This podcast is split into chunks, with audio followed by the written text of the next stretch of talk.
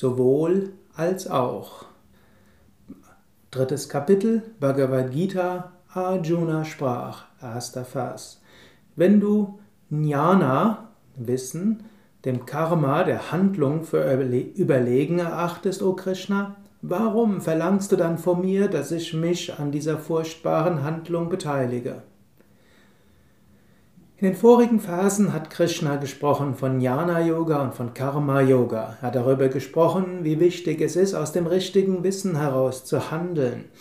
Er hat davon gesprochen, dass es wichtig ist zu erkennen, ich bin das unsterbliche Selbst, ich bin der Atman, ich bin Satchitananda, sein Wissen und Glückseligkeit. Er hat davon gesprochen, einfach nur zu handeln, um etwas Gutes zu bewirken, allein ist nicht ausreichend. Wenn man handelt, soll man handeln im Bewusstsein der Verbundenheit und der Einheit. Und man soll sich bewusst sein, egal was man tut, das Selbst ist eins, das Selbst ist unendlich, das Selbst ist ewig.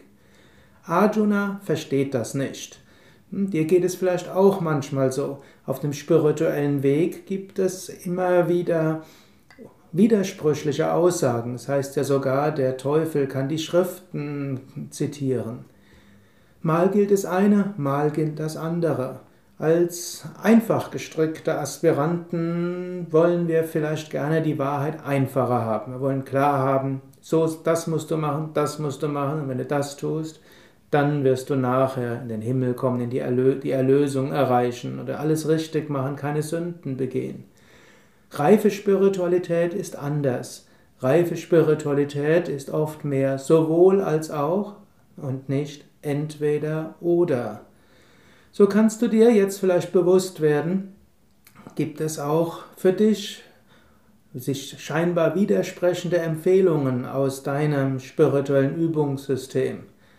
Und sei dir bewusst, das muss nicht widersprüchlich sein, sondern das eine kann richtig sein und das andere auch.